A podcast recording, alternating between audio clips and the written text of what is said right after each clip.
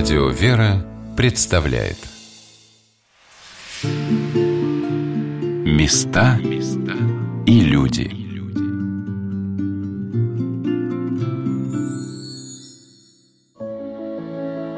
Как происходит воцерковление русских людей в Голландии? Как голландцы приходят к православию? Чем особенно жизнь православных приходов в Нидерландах? Об этом сегодня на «Волнах Радио Веры» рассказывают священники Свято-Никольского храма в Амстердаме. У микрофона Анна Шалыгина.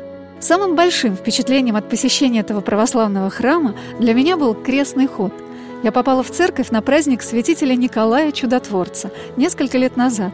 Время было пасхальное, и после божественной литургии клирики и прихожане с иконами, хоругвами, пением пасхального канона шли по тихой Амстердамской улице вдоль замутненного канала – на палубе одной из лодок стояла голландская женщина и внимательно смотрела и слушала, как священник прочел Евангелие, окропил счастливых прихожан святой водой, и все дружно и весело закричали «Христос воскресе! Христос ризан!» И по-голландски тоже ответили «Воистину воскресе!» И сразу стало все как будто так, как и в России, близко к Спасителю, радостно, тепло. Стало понятно, что Господь везде, и насколько вера сильна своей надмирностью – неземным присутствием. О том, что многие русские люди, приезжая в Голландию, приходят в храм, рассказал клирик этого храма, священник Хилда Босс. Мне кажется, что рано или поздно человек, любой, где бы он ни находился, понимает, сталкивается с реальными вопросами жизни. Страдания, несправедливость, смерть, болезнь, радость. Он понимает, что на первом месте в этой жизни стоит Господь. Что управляю всем не я, решаю все не я, а Господь Бог. И что мне нужно какое-то место, которое исключительно отведено Ему. И где я могу делиться своей скорбью, своей радостью, где я могу вступать в общение с Ним. Это универсально. Мне кажется, в Москве это у так же актуально, как, а, как в Голландии. Мне кажется, очень положительно, что здесь, с одной стороны, человек русский найдет такую церковную жизнь, которая ему будет действительно напоминать родину, где он действительно встретит своих соотечественников, в этом нет ничего порочного, но которая одновременно ему позволит идти дальше, идти к абсолютному, к встрече с абсолютным Богом. И другой аспект, и он важен также и в Голландии, и в Москве, это церковь не просто как здание, не просто как институт, а как община. Вначале были маленькая-маленькая группа людей. Вначале у нас было 10-20 прихожан. Сейчас гораздо больше, но мы пытаемся сохранить дух семьи. Несколько раз в год мы проводим встречи. Например, мы на Троицу всегда выезжаем в парк на пикник все приносят еду. На Пасху то же самое. Разговариваем со всей общиной. У нас детский лагерь, воскресная школа. Мы делаем все возможное, чтобы люди действительно дружили. И, конечно, не все могут быть друзьями, но это живая община. И для нас это очень важно. И еще важнее, что в этой общине при всей любви ко всем национальным культурам, при всем уважении к русской культуре, к другим культурам, самое главное – это Господь. Отец Хилда сказал о том, что многие русские люди именно здесь воцерковляются. Надо сказать, что многие русские именно здесь воцерковились. Уехали в Голландию, кто-то вышел замуж, кто-то по работе приехал. Многие только здесь стали ходить в храм. Вначале, наверное, ну, скучая по родине, желая встречаться с отечественниками. А потом уже поняли, что церковь это не просто клуб, это нечто большее. И благодаря нашему настоятелю очень активная работа с ними э, проводится. И кружки, и беседы, и встречи. Практически э, все прихожане прошли воцерковление направлении именно здесь. Когда человек попадает в храм в Амстердаме, он может удивиться, что в нем присутствует орган, сохранившийся от того времени, когда храм принадлежал монастырю братьев Капуцинов. Но в основном обстановка очень близка к тому, что привычно русскому человеку. В притворе тебя встречает образ Владимирской иконы Божьей Матери. Внутри церкви много икон, близких и дорогих сердцу каждого православного верующего. Святитель Николай Чудотворец – преподобный Серафим Саровский, великомученик Георгий Победоносец. Есть одна удивительная икона, которую написали специально для храма. Отец Сергий с иконописцем выбрали композицию собора голландских святых, подвязавшихся на этой земле еще до разделения церквей. Особенностью богослужения является то, что некоторые молитвы, которые в России принято читать в алтаре, звучат так, чтобы их слышали молящиеся прихожане. Эта традиция идет от митрополита Антония Сурожского – За богослужением в храме забываешь о том, что ты за границей. Хор поет на прекрасном церковно-славянском языке. Только вдруг удивляешься тому, что отрывок из Евангелия «Молитвой верую», «Отче наш» повторяют на голландском.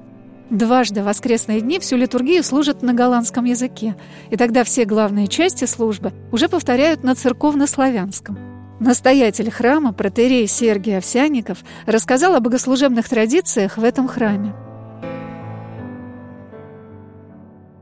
У нас первое и третье воскресенье на славянском языке, второе и четвертое на голландском, и служба может быть полностью на голландском. Обычно этого нет, обычно примерно там, ну скажем, процентов 10-15 остается на славянском, чтобы люди не потерялись, те, кто не знали языка. Но и на тех, и на других, и на славянских, и на голландских службах в равной степени присутствуют э, и голландцы, и, и русские, и, и, и прочие.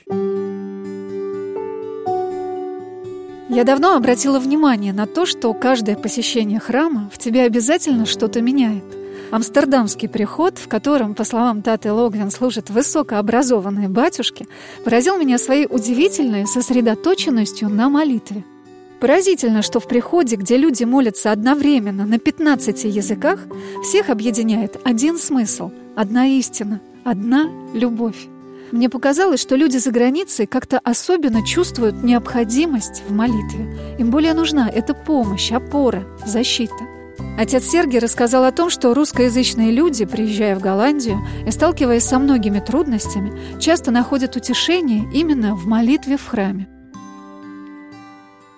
Молитвенная дисциплина здесь больше, это совершенно точно, потому что здесь иначе нельзя. Но это не от отчаяния. Отчаяние – это отталкивание от чего-то, от какой-то беды. Здесь наша задача, наша это Владыки Антонию, нашей общины, перевести человека от отталкивания к притяжению чтобы он перестал отталкиваться от, от какой-то беды своей и начал перетягиваться ко Христу, идти к свету.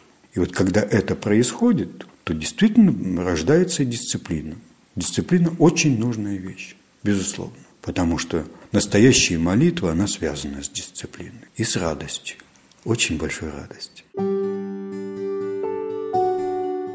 Я спросила отца Сергия о том, чем удивляли его приезжающие соотечественники – я столкнулся прежде всего с русским романтизмом, с русским представлением о Западе как о, как это, клондайк, золотое дно, где вот все богатство, и вот стоит только сюда добраться, и ты уже, в общем, вполне обеспечен, ну уж всякой семью можешь обеспечить. И когда люди сюда добирались, и зачастую в долгах, при этом заняв приличную сумму, чтобы сюда приехать, и понимали, что здесь им, простите, ничего не светит, кроме как ночевка на улице, Естественно, что они шли в церковь. И ну, вот это было, э, это было тяжело и им, и мне, потому что уже здесь объявление не повесишь на двери. И каждому в отдельности я объяснял, есть ли у него хоть малейший шанс что-то сделать, либо никакого шанса нет. Потому что когда пришел там, я помню, дядя Вася с авоськой в руке и сказал, что его жена послала на заработки, дурачина, мол, такой вот, все едут и зарабатывают, и ты давай. Я спрашиваю, а каким языком, дядя Вася, ты владеешь? Он говорит, как каким? Русским и еще одним, о котором говорить не будем. А что ты умеешь делать? Я баранку умею крутить. Так это здесь все делают. То есть шансов у него абсолютно никаких уже не было. И в конце концов мы с ним договорились, что я ему выдаю справочку для жены, что он здесь был, что он сделал все возможное. И с этой справочкой он отправился домой. Батюшка рассказал о том, как из огромного разнообразия национальностей соединяется большой дружный приход – я подсчитывал вот как-то, сколько у нас различных национальностей, и насчитал 20. Это действительно так. То есть 20 национальностей, которые говорят на различных языках. Это отчасти красиво представлено на пасхальном богослужении. Когда читается пасхальное Евангелие, в начале было слово, то оно читается примерно на 12-13 языках. Это живые языки нашего прихода. Ну, за исключением там древнееврейского, может быть, или латыни. То есть читают на сербском, на греческом, на грузинском, на украинском. То есть это 20 национальностей, так? И какая-то часть этих национальностей предпочитает русский язык как язык общения, а какая-то часть голландский язык как язык общения. Хотя их тоже, там, скажем, и англичане, и американцы, и, и французы, и немцы. Процентное отношение, во-первых, меняется. В начале голландцев было большинство. То есть до середины 90-х большинство было голландскоязычные. А когда рухнула стена, и когда русскоязычные потянулись, а среди них, скажем, и грузины тоже, грузины, осетины, и многие иные из бывшего Советского Союза, не говоря уж про украинцев и белорусов. А вот тогда преимущество или перевес стал русскоязычный. То есть сейчас примерно ну, две трети, может быть, русскоязычных, одна, одна треть голландскоязычные, но голландскоязычные более активные. Что значит более активные? Они более активно участвуют в приходской жизни. Более чаще ходят на службу. И это тоже. Они активные члены прихода. Приход – это не, не просто прихожане, ухожане. Да? Приход – это община, которая должна, во-первых, сама себя обеспечить финансово. Вы видели храм. Попробуйте такой храм финансово обеспечить. Мы же не получаем финансовой поддержки ни от Голландии, ни от Москвы, ни от кого. Это полностью приход обеспечивает сам себя. А это, я вам одну только цифру скажу, это 1800 евро в месяц только за газ и отопление. А священника тоже, в общем-то, хорошо бы кормить, хотя бы иногда. Потому что голодный священник, он не то. Он думает об отпевании а не о благовестии. А священник должен о благовестии больше думать. Так что приход обеспечивает. Не полностью и не так давно. Первые, скажем, 14 лет я работал. Это традиция западного православия, что священник работает. Я работал на полставки, как переводчик, как переводческий консультант. И относительно недавно я на полной ставке прихода. Отец Сергий поделился тем, что служение православных священников в Нидерландах отличается от того, как это происходит в России. Это означает иное, что священник должен иметь светскую работу, а на требах он не имеет права жить. Это принципиально. То есть, что значит не имеет? Конечно, он будет крестить, и за это он получает какое-то вознаграждение. Но, во-первых, у нас нет то, что называется прайс-лист, то есть у нас нет ценника за требы, и мы не запрашиваем никогда конкретную сумму. Мы говорим, ну вот примерно можно столько, но если у вас нет, значит нет. И это что касается крестин и венчаний. Что касается отпеваний, то зачастую действительно мы отпеваем просто бесплатно потому что, ну, в общем, это уже тяжелое положение русскоязычной общины, сербов и грузин, которые, в общем, здесь могут умереть на улице. Сегодня на волнах радио «Вера» мы рассказываем об особенностях православной жизни в Голландии. В Амстердаме, который напомнил мне Петербург своим множеством рек и каналов, находится один из самых многочисленных приходов в Европе – Святитель Николай Чудотворец приводит под своды храмов повсюду тех, кто близок к вере. Заведующая библиотекой Тата Логвин вспоминала о том, как она впервые пришла в Свято-Никольский храм, хотя у себя на родине в Грузии церковь не посещала, и сразу получила огромный подарок –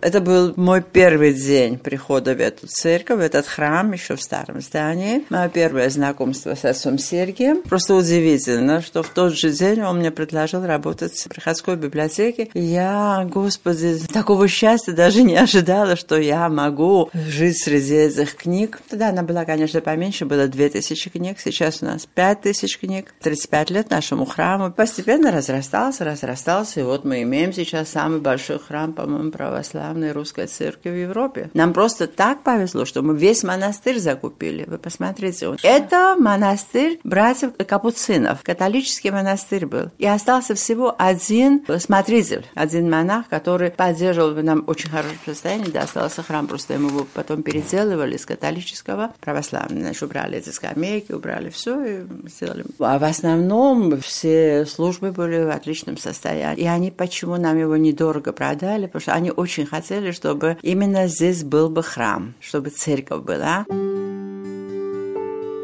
Тата Логвин рассказала о создании библиотеки.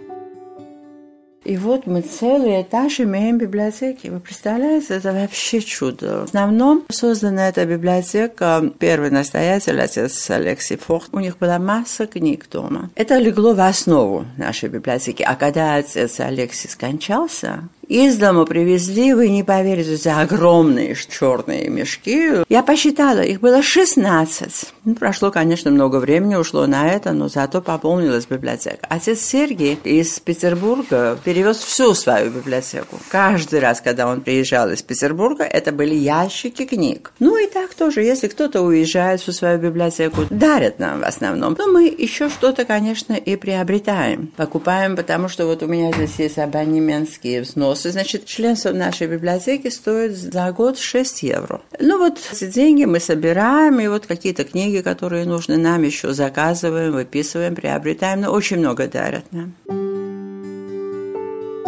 Всегда радостно узнавать, что человек увлечен работой и очень болеет за свое дело.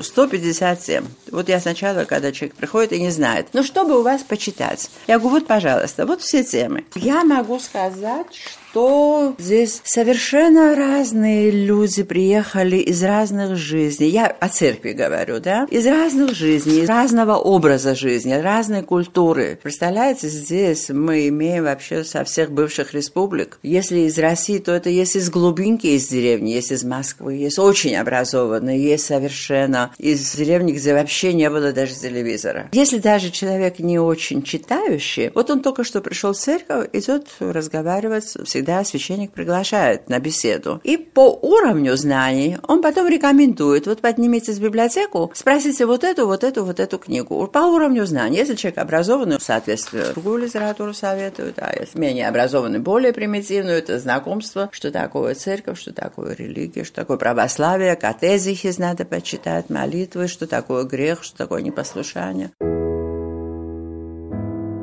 Особенное отношение в этом храме к трудам митрополита Антония Сурожского, которого можно считать основателем этого храма и чей молитвенный покров и священники, и прихожане всегда чувствуют. У нас есть отдельная полка, это книги Антония Сурожского. Антоний Сурожский, он же рукоположил и отца Алексия Фохта, и он был духовным отцом отца Сергия нашего Овсянникова. Он основатель, что ли, нашей церкви, можно сказать. Тата Логвин с большим уважением говорит и обо всех батюшках, которые совершают свое служение в этом храме. К нам приезжают вот в наш амстердамский храм со всех концов Голландии, хотя любят наш храм. Какая-то здесь особая обстановка, и потом очень богатая библиотека тоже, и батюшки у нас очень высокообразованные. О каждом можно рассказывать очень много. Высокообразованнейшие, владеющими многими языками. В Амстердамском храме святителя Николая Чудотворца служат пять священников. Протеерей Сергий Овсяников окончил Петербургский университет, духовную семинарию и академию, уже более 25 лет является настоятелем этого храма. Архимандрит Милетий, коренной англичанин, специалист по психологии, зависимости, по словам отца Хилды, человек с большими дарами, уже более 40 лет в священном сане. Иеромонах Серафим одновременно со служением в этом храме также окормляет приход в Германии. Еще два священника-голландца, которые активно занимаются с молодежью, Ирей Хилда Босс и Ирей Михаил Бакер. В приходе два диакона Джон и Йоан, англичанин и албанец.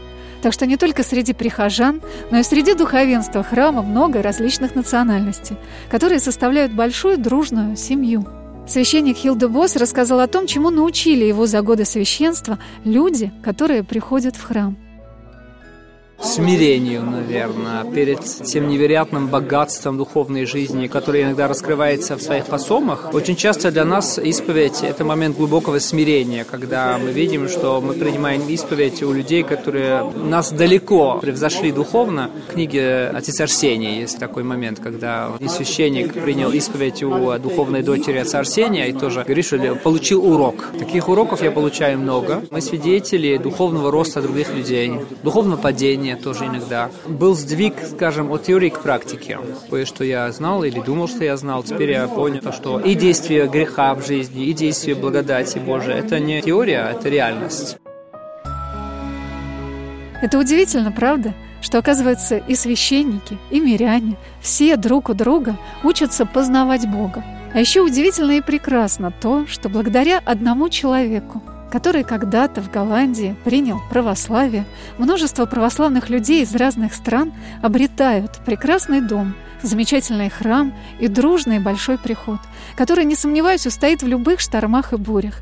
Потому что всех этих людей, различных национальностей и разных культур объединяет Господь.